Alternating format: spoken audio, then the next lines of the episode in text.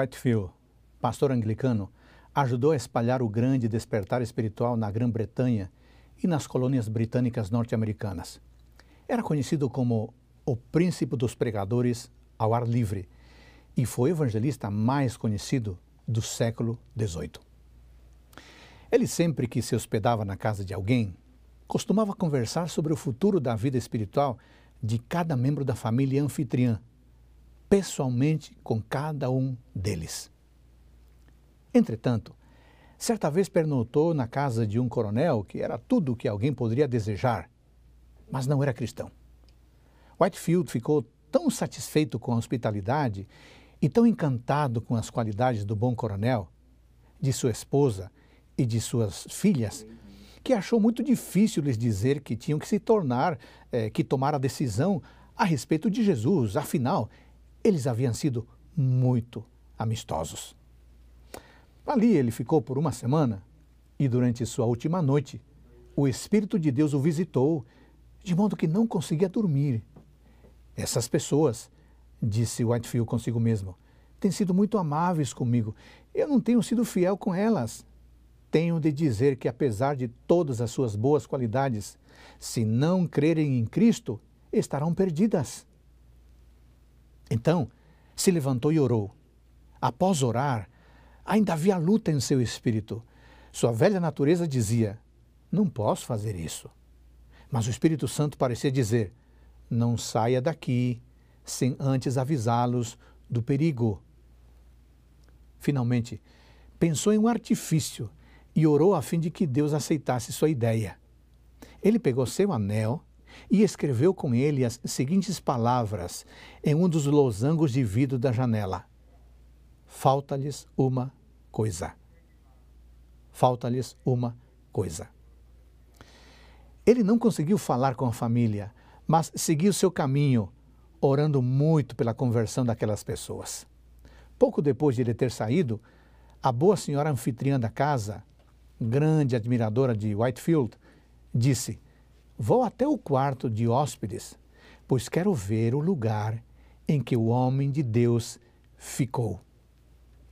Ao chegar no quarto, viu o que ele tinha escrito na vidraça: Falta-lhes uma coisa. Aquelas palavras a tocaram imediatamente com a convicção do arrependimento. Ah, ela exclamou. Eu pensei que ele não havia se preocupado muito conosco, porque sabia que por onde quer que ele passe, argumenta com seus anfitriões. E não havia feito assim conosco. Cheguei a pensar que havíamos irritado o Sr. Whitefield, mas agora percebo como ele foi amável conosco, falando-nos dessa maneira. Em seguida, chamou suas filhas. Subam, meninas, vejam o que o homem de Deus escreveu na vidraça. Falta-lhes uma coisa. Chamem o seu pai. O coronel subiu ao aposento de hóspedes e também leu a frase: Falta-lhes uma coisa. Assim, ao redor da cama, onde o homem de Deus havia dormido, ajoelharam-se e pediram a Deus que lhes desse a coisa que faltava. Ali mesmo, antes que deixassem o quarto, encontraram o que lhes faltava. E toda aquela família pôde regozijar-se em Jesus Cristo. Falta-lhes uma coisa. Querido, queridos irmãos, queridas irmãs, falta-nos uma coisa. Falta-nos uma coisa. Como assim, pastor Adolfo? Nós já temos Jesus Cristo, somos adventistas do sétimo dia, estamos há muito tempo na igreja. O que, que nos falta? Irmãos, falta-nos reavivamento e reforma. Sim, falta-nos reavivamento e reforma. O que, que é reavivamento e reforma? Reavivamento e reforma são duas coisas diferentes. Reavivamento significa renovação da vida espiritual, uma verificação das faculdades do espírito e do coração, um ressurgimento da morte espiritual. Em outras palavras, reavivamento é um renascimento espiritual, é voltar à vida depois de haver estado morto, espiritualmente falando. Por outro lado, reforma significa reorganização, mudança de ideias, de teorias, hábitos e práticas. Como se pode perceber, a reforma tem foco durante a prática da vida cristã. Para sermos didáticos e claros, podemos dizer que o reavivamento ocorre internamente, enquanto a reforma ocorre externamente. Graças a uma mudança interna, então é possível uma autêntica mudança externa. Ambos, reavivamento e reforma, ocorrem por obra do Espírito Santo. Na verdade, toda transformação duradoura de vida precisa desses dois aspectos, o reavivamento e a reforma. Por quê? Porque a reforma não produzirá os bons frutos da justiça a menos que esteja ligada a um reavivamento do espírito. Reavivamento e reforma devem fazer a obra que lhes é designada e para fazerem essa obra tem de se unir. Irmãos queridos, Alguém pode talvez perguntar, Pastor Adolfo, será que precisamos mesmo de reavivamento e reforma? Sabe que um dos mais poderosos e tocantes convites bíblicos para o reavivamento e a reforma estão, está em Joel, capítulo 2, versículos 12 a 17. E eu quero ler esse texto com você. Não, não, não esqueça de ter sempre a sua Bíblia e um caderno e uma caneta para tomar nota. Joel capítulo 2, versículos 12 a 17. Eu vou ler esses textos que são fundamentais. Diz assim: Agora mesmo, diz o Senhor, Convertam-se a mim de todo o coração, com jejuns, com choro e com pranto. Rasguem o coração e não as suas vestes. Convertam-se ao Senhor seu Deus, porque Ele é bondoso e compassivo, tardio em irar-se e grande em misericórdia, e muda de ideia quanto ao mal que havia anunciado. Quem sabe se ele não se voltará e mudará de ideia e, ao passar, deixe uma bênção para que vocês possam trazer ofertas de cereais e libações ao Senhor seu Deus? Toquem a trombeta em Sião, proclamem um santo jejum, convoquem uma reunião solene, reúnam o povo, santifiquem a congregação, congreguem os anciãos, reúnam as crianças e os que mamam no peito, que o noivo saia de seu quarto e a noiva dos seus aposentos, que os sacerdotes, ministros do Senhor, chorem entre o pórtico e o altar e orem poupa ao teu povo, ó Senhor, e não faça da tua herança um objeto de deboche e de zombaria entre as nações, porque hão de dizer entre os povos, onde está o Deus de Israel, o Deus deles? Que texto impressionante! O profeta Joel nos convoca a uma mudança total. E no verso 13, ele lança as bases para o reavivamento e reforma. Ele diz: rasguem o coração para um judeu, rasgar sua roupa era um sinal de grande tristeza. Isso significava que ele tinha sofrido alguma calamidade terrível. Você pode conferir isso em Gênesis 37, 34, Levíticos 13, 45, 2 Crônicas 34, 27 e Jeremias 36, 24. No entanto, irmãos, como era possível a exibição de tais sinais exteriores de tristeza sem qualquer sentimento real íntimo, qualquer um podia fazer isso. Por causa disso, foi ordenado às pessoas que, ao invés de rasgarem as roupas, rasgassem o coração. Com isso, o profeta Joel estava ensinando que a mudança interna, o reavivamento, produz autênticas mudanças externas e que sem uma real mudança interna, as manifestações de piedade externa não passam de comportamentos hipócritas, espiritualidade fingida. Ellen White diz que um reavivamento da verdadeira piedade entre nós Eis a maior e a mais urgente de todas as nossas necessidades.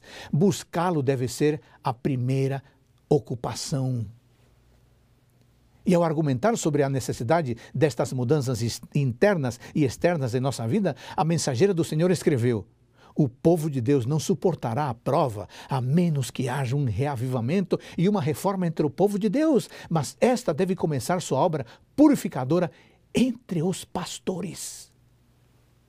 Sobre esta última citação, eu quero ressaltar duas coisas. A primeira é que, se quisermos enfrentar os dias terríveis do fim do tempo, Precisamos experimentar o reavivamento e a reforma. Caso contrário, nossa fé será fraca e não resistirá à primeira aprovação. E a segunda, amigos pastores, vocês que me escutam agora, o reavivamento e a reforma deve começar em nós. as mudanças internas e externas que esperamos ver nos irmãos e irmãs de nossas igrejas, eles primeiramente precisam vê-las em nós. Fé autêntica, vida espiritual forte, comunhão com Deus, apego à palavra, estilo de vida de um povo remanescente. Isso, pastores, os irmãos precisam ver em nós, em nós, pastores. Caso contrário, que pastores somos nós que esperamos a transformação que nós mesmos não demonstramos? O que nos faz crer que precisamos de reavivamento e reforma em nossos dias? O que nos faz crer? Heber Carlos de Campos, um teólogo protestante brasileiro, faz afirmações fortes a respeito da realidade do cristianismo de nossos dias, analisando a frágil adoração que caracteriza muitas denominações. O teólogo afirma: Como a evangelização moderna tem sido antropocêntrica, dizendo ao ouvinte aquilo que se pensa que o incrédulo quer ouvir, também a forma de culto tem sido elaborada de modo a atrair pessoas para adorar a Deus. A adoração moderna é planejada para atrair pessoas, os consumidores de música contemporânea, ao invés de ser promovida para que as pessoas levantem os olhos para o céu, para cultuar corretamente o verdadeiro Deus. Ao invés de prepararmos pessoas para serem membros do sacerdócio real, da nação santa, povo de propriedade exclusiva de Deus, para aprenderem sobre o verdadeiro Deus e a vida eterna em Cristo Jesus, estamos estimulando essas pessoas a apurarem o paladar, o paladar por aquilo que o entretenimento moderno já lhes apresentou. Antes que verdadeiros adoradores, estamos vendo pessoas preocupadas com o consumo musical e litúrgico, querendo ouvir o que lhes agrada e não o que agrada a Deus. É, amigos, esse é um retrato triste, porém fiel da vida religiosa e da adoração de muita gente. As coisas não podem continuar assim. É necessário que haja uma mudança radical. Há mais de 27 séculos, o inspirado profeta Joel referisse ao dia de Deus. Ele escreveu: toquem a trombeta em Sião e deem um alarme no meu santo monte. Que todos os moradores da terra tremam, porque o dia do Senhor está chegando, já está próximo. É dia de trevas e escuridão, dia de nuvens e densas trevas. Joel 2, 1 e 2. Se bem estas palavras têm uma aplicação histórica imediata aos tempos do Antigo Testamento, quando Israel seria invadido por um povo inimigo, a razão pela qual foram preservadas é que se referem particularmente ao tempo do fim, ao dia do Senhor, vésperas do regresso de Cristo à Terra. A mensagem do profeta Joel convida a que se toque a trombeta em Sião, ou seja, na igreja a dar alarme no santo monte de Deus, ou seja, o seu povo, porque ocorreria um acontecimento de tal magnitude que fariam tremer a todos os moradores do mundo. Em vista dos tremendos acontecimentos que antes, que estão para ocorrer no dia do Senhor, a igreja deve ser despertada por uma voz de alarme e o povo deve ser chamado a uma conversão autêntica, profunda, de todo o coração. Em outras palavras, deve efetuar-se uma profunda reforma espiritual dentro da igreja em preparação para os grandiosos acontecimentos do fim. Não há dúvida, irmão, irmã, que chegamos à própria véspera da hora suprema e de que este chamado para uma conversão genuína e uma reforma cabal na vida de cada um deve ressoar por todos os recantos de Sião, por todos os recantos de todas as igrejas. Quais são as características da pessoa que experimentou o reavivamento e a reforma? Número um, a pessoa que experimentou o reavivamento e a reforma tem uma vida de oração e ação. No tempo do fim, pouco antes da segunda vinda de Cristo, nas nuvens do céu, deve ser efetuada uma obra como a de João Batista. Deus chama homens e mulheres para prepararem um povo para permanecer em pé no grande dia do Senhor. Para transmitir tal mensagem como a de João Batista, precisamos ter uma experiência espiritual como a de João Batista. A mesma obra precisa ser efetuada em nós. Temos que contemplar a Deus e, contemplando-o, perder de vista o próprio eu. E por que contemplar a Deus é importante? A comunhão com Deus será refletida no caráter e na vida. As pessoas reconhecerão que nós, assim como os primeiros discípulos, estivemos com Jesus. É somente a comunhão com Deus que nos dará poder. Devemos buscar, irmãos, esse tremendo poder, o poder que resulta da comunhão com Deus. É esse poder resultante da comunhão com Deus que nos fará viver uma vida de oração, uma vida de ação, uma vida de pensamento e de ação, uma vida de silenciosa prece, mas também de trabalho incansável. Queridos irmãos e irmãs, oração e esforço, esforço e oração, essas devem ser a ocupação de nossa vida. Devemos orar como se eficiência e o louvor fossem honras somente de Deus e precisamos trabalhar como se o dever fosse todo nosso. Não é apenas trabalhar e não é apenas orar. São as duas coisas juntas. Porque aquele que não faz nada se não orar, em breve deixará de orar. E aquele que não faz nada a não se trabalhar, em breve não verá mais graça nisso. Precisamos cultivar um espírito abnegado e generalizado de trabalho missionário e uma vida de oração e total dependência de nosso Pai Celestial. Número 2. A pessoa que experimentou reavivamento e reforma tem sua vida moldada pelo Espírito Santo. O ser humano somente experimentará a real felicidade quando permitir ser moldado pelo Espírito de Deus. O Espírito Santo renova nossa vida e nos transforma à semelhança de Jesus Cristo.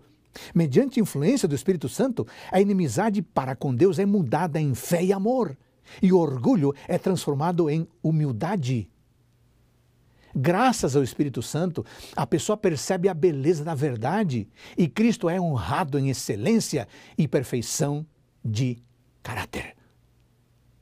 Queridos irmãos, o Espírito Santo nos ilumina em meio às trevas. Ele informa a nossa ignorância e nos ajuda em nossas muitas necessidades, mas que para isso seja possível, precisamos tomar a decisão de permanecermos constantemente com Deus, porque se não tomarmos uma decisão em favor de Deus, o Espírito Santo não poderá trabalhar em nós sem o nosso consentimento. E se o Espírito Santo não agir em nós, nossa vida descambará para o mundanismo e não teremos desejo de orar, nem desejo de ter comunhão com aquele que é a fonte de força e sabedoria. Se o Espírito Santo, irmãos, não habita em nós, estamos totalmente perdidos. Número 3. A pessoa que experimentou o reavivamento e reforma tem sua vida pautada pela palavra de Deus. Irmãos, a nossa fé precisa estar fundamentada na palavra de Deus, não nos pensamentos das outras pessoas e nem nos nossos pensamentos. E por quê? Porque vivemos dias solenes, devemos estar preparados para aquilo que logo vai cair sobre o mundo como, como terrível surpresa. E esta preparação deve ser feita mediante diligente, profundo estudo da palavra de Deus e pelo levar a vida em conformidade com os preceitos que aqui estão. Somente as pessoas que fortaleceram sua vida com as verdades da Escritura poderão resistir no último grande conflito. Sim, irmãos e irmãs, apenas os que forem diligentes estudantes das Escrituras e receberem o amor da verdade estarão protegidos dos poderosos enganos que dominam e dominarão o mundo. Sabe, chegará o tempo em que muitos serão privados da palavra escrita. Se, porém, essa palavra é gravada na memória, ninguém poderá tirá-la de nós. Por isso, irmãos, estudemos a palavra de Deus com profundidade, entesouremos na memória, na mente, suas preciosas promessas, para que quando a Bíblia for tirada de nossas mãos, ela, ela permaneça em nossa mente e em nosso coração. 4. A pessoa que experimentou o reavivamento e a reforma guarda corretamente o sábado. O quarto mandamento da imutável lei de Deus requer a observância do sábado do sétimo dia como dia de descanso, adoração e ministério, em harmonia com o ensino e prática de Jesus, o Senhor do sábado. O sábado, irmãos, é um dia de deleitosa comunhão com Deus e de uns com os outros. É um símbolo de nossa redenção em Cristo, um sinal de nossa santificação, uma prova de nossa lealdade e um antegozo de nosso futuro eterno no reino de Deus. O sábado é o sinal perpétuo do eterno concerto de Deus com seu povo. A prazerosa observância deste tempo sagrado de uma tarde a outra tarde, do pôr do sol ao pôr do sol, é uma celebração dos atos criadores e redentores de Deus. 5. A pessoa que experimentou o reavivamento e a reforma é fiel nos dízimos e nas ofertas, sabia? O dízimo é sagrado, irmãos. É reservado por Deus para si mesmo. O dízimo deve ser entregue à casa do Senhor para ser empregado em manter os obreiros evangélicos que trabalham na missão de Deus. Por isso, o Senhor convida hoje os adventistas do sétimo dia de todas as partes que se consagrem a Ele, a fim de fazerem segundo sua capacidade, a fim de fazerem o máximo que lhes for possível para auxiliar sua obra. Por sua liberalidade, ao fazer donativos e ofertas, Deus deseja que seus filhos e filhas revelem apreço por suas bênçãos e gratidão por sua misericórdia. Sabe de uma coisa? As necessidades da causa aumentarão continuamente à medida que nos formos aproximando do fim do tempo. Então, não deixe para devolver o dízimo no futuro. Não deixe para ofertar no futuro. Faça isso agora. Deus nos prova aqui concedendo-nos bênçãos e bens materiais e temporais, para que o uso que disso fizermos possa revelar se Ele nos poderá confiar as riquezas eternas que está preparando. Número 6. A pessoa que experimentou o reavivamento e a reforma dá valor à sua saúde física. Deixa eu falar uma coisa séria para você, irmão. Chá, café, fumo, cerveja, vinho e todas as bebidas alcoólicas precisam ser apresentados como condescendências pecaminosas. Não devem ser ingeridos moderadamente, não. Devem ser rejeitados sumariamente. A verdadeira temperança nos ensina a dispensar inteiramente todas as coisas nocivas e usar judiciosamente aquilo que é saudável. Deus está procurando levar-nos de volta, passo a passo, a seu desígnio original. E qual era seu desígnio original quanto à alimentação?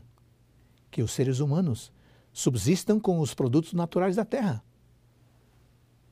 Entre os que estão aguardando a vinda do Senhor, deve a alimentação carne ser finalmente abandonada. A carne deverá deixar de fazer parte do regime alimentar entre o povo remanescente de Deus Pense nisso com carinho. 7. A pessoa que experimentou o reavivamento e a reforma deve ter seu culto pessoal e familiar diário. O culto, na primeira hora do dia, é essencial para a vida espiritual. Começar o dia com Deus é a garantia de permanecer com Ele ao longo do dia. Estudar a Bíblia, estudar a lição da escola sabatina, estudar livros do Espírito Profecia, orar, meditar, tudo isso é a respiração da vida espiritual. Número 8. A pessoa que experimentou o reavivamento e a reforma não deve se envolver com o mundo. Os que estão aguardando e esperando o aparecimento de Cristo nas nuvens do céu não se misturarão com o mundo em sociedades e reuniões de divertimento meramente para seu próprio prazer. Número 9. A pessoa que experimentou o reavivamento e a reforma é diferenciada no vestuário. Se somos cristãos, seguiremos a Cristo, ainda mesmo que o caminho em que tenhamos de andar contrarie as nossas inclinações naturais. Por isso, não é necessário dizer, não use isto, não use aquilo. Não é necessário, sabe por quê? Porque se as roupas indecorosas, indecentes e mundanas estiverem no coração, elas vão permanecer lá. E não é uma lei humana ou uma proibição humana que vai mudar isso. O que precisa ser trabalhado é as inclinações do coração natural. A pessoa que tem gosto por vestuário mundano, o que ela realmente precisa, sabe o que, que é? Nascer de novo, para ter um gosto novo e santificado. Entretanto, eu quero lembrar algo essencial, especialmente as minhas queridas irmãs. Irmãs queridas, Vistam-se com simplicidade. Não permitam que a questão do vestuário lhes encha a mente, lhes tome o tempo. Usem roupas modestas, sóbrias, decentes, dignas de uma pessoa que faz parte do povo remanescente de Deus. Nossa roupa deve dar ao mundo uma ilustração viva do adorno interior da graça de Deus. Afinal, a aparência exterior é o indicador do coração. Número 10. A pessoa que experimentou o reavivamento e a reforma está disposta a uma vida de renúncia e uma religião comprometida. O desejo de uma religião fácil, que não exija esforço, renúncia, nem ruptura com a insensatez do mundo, tem tornado popular a doutrina da fé e fé somente. Mas o que diz a palavra de Deus? O que, que diz? O apóstolo Tiago declara em Tiago capítulo 2, versículo 14 e depois 20 a 24. Vamos ler? Tiago, capítulo 2, versículo 14, depois o 20 em diante. Diz assim: preste atenção. Meus irmãos, qual é o proveito se alguém disser que tem fé, mas não tiver obras? Será que essa fé pode salvá-lo? Seu tolo, você quer ter certeza de que a fé sem as obras é inútil? Por acaso não foi pelas obras que Abraão, nosso pai, foi justificado quando ofereceu o seu filho Isaque sobre o altar? Você percebe que a fé operava justamente, juntamente com as suas obras e que foi pelas obras que a fé se consumou. E se cumpriu a escritura que diz: Abraão creu em Deus e isso lhe foi atribuído para a justiça e ele foi chamado amigo de Deus. Assim, vocês percebem que uma pessoa é justificada pelas obras e não somente pela fé. Sabe o que acontece? Muitos recusam obedecer aos mandamentos de Deus, porém dão muita importância à fé. Mas a fé precisa ter um fundamento. Todas as promessas de Deus são feitas sob condições. Se fazemos Sua vontade, se andamos na verdade, então podemos pedir o que quisermos e nos será feito. Enquanto procurarmos diligentemente ser obedientes, Deus ouvirá nossas petições, mas Ele não nos abençoará na desobediência. Se resolvemos desobedecer a seus mandamentos, podemos exclamar: fé, fé, basta ter fé. E a segunda palavra de Deus dará resposta: a fé sem obras é inútil. Isso está em Tiago capítulo 2, versículo 20 ou como diz a versão Almeida Revista Atualizada, a fé sem obras é morta. Semelhante fé será apenas como bronze que soa e como símbolo que retine. Irmãos queridos, sabe que tudo isso me ensina?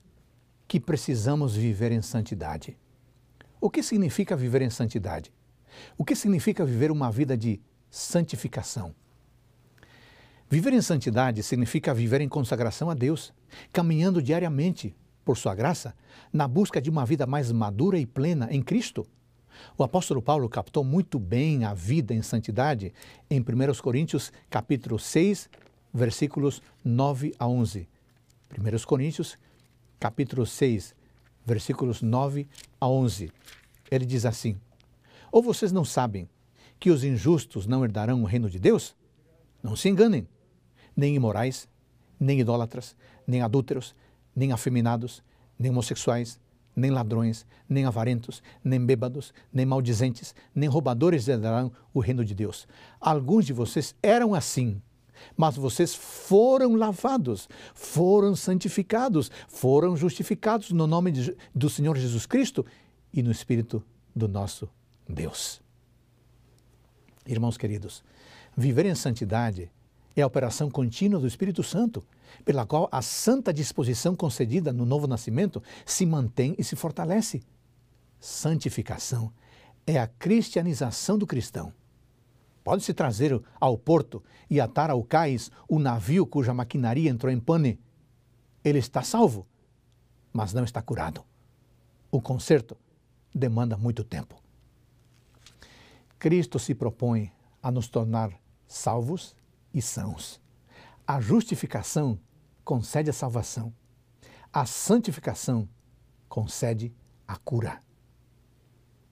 Santificação é a obra da livre graça de Deus pela qual somos renovados em todo o nosso ser, segundo a imagem de Deus, e habilitados a morrer mais e mais para o pecado e a viver para a justiça. Santificação, irmãos, é o processo mediante o qual o pecado e as ações pecaminosas vão perdendo força em nossa vida. Ainda que o santo esteja num mundo de pecado e cometa pecados, sua vida segue outro rumo. Pois enquanto que o pecado habita num crente, o mesmo pecado reina num descrente. Santidade consiste em despojar-se da velha natureza e revestir-se da nova natureza. Assim, podemos dizer que a santificação consiste em duas coisas. Primeira, a eliminação progressiva dos princípios do mal que ainda infectam nossa natureza e a destruição de seu poder. E segunda, o crescimento do princípio de vida espiritual até controlar os pensamentos e atos e conformar a vida segundo a imagem de Cristo. E aí? Está você vivendo em santidade? Se você está vivendo em santidade, então já experimentou o reavivamento e a reforma. E como sabemos se estamos vivendo em santidade?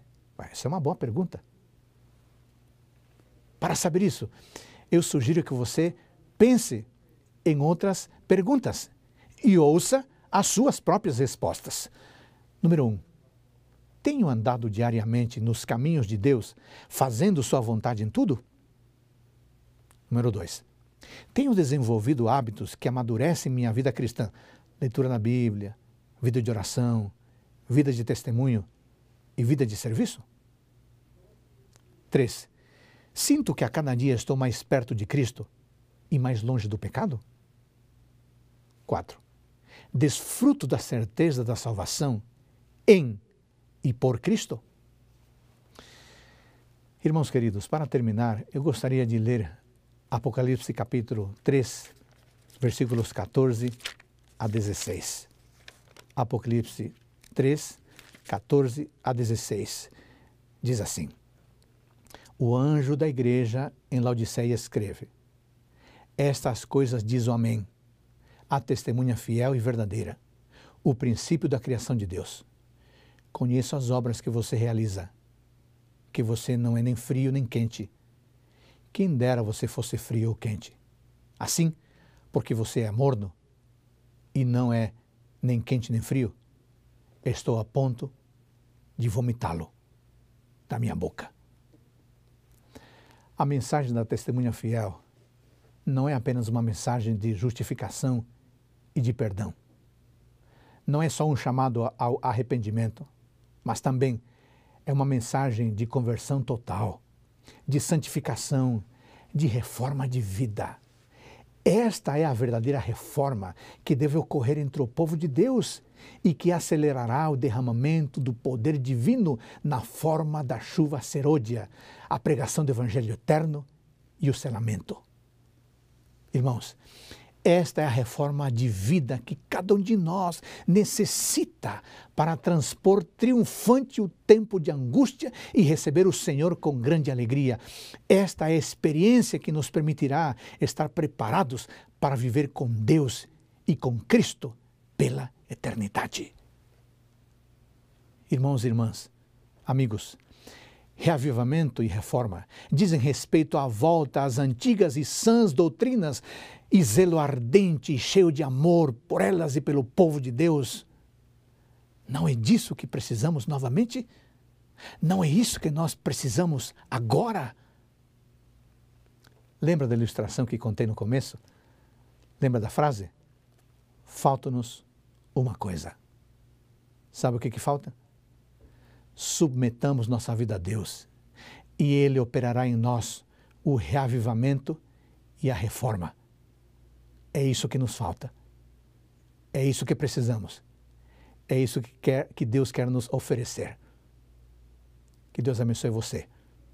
Pense em tudo isso que eu falei hoje e peça a Deus: Deus, eu preciso de uma reforma. Eu preciso de um reavivamento. É somente dessa forma que poderemos enfrentar as crises que estamos vivendo e que viveremos em muito mais intensidade. Eu oro por você e por sua família. Que Deus o abençoe.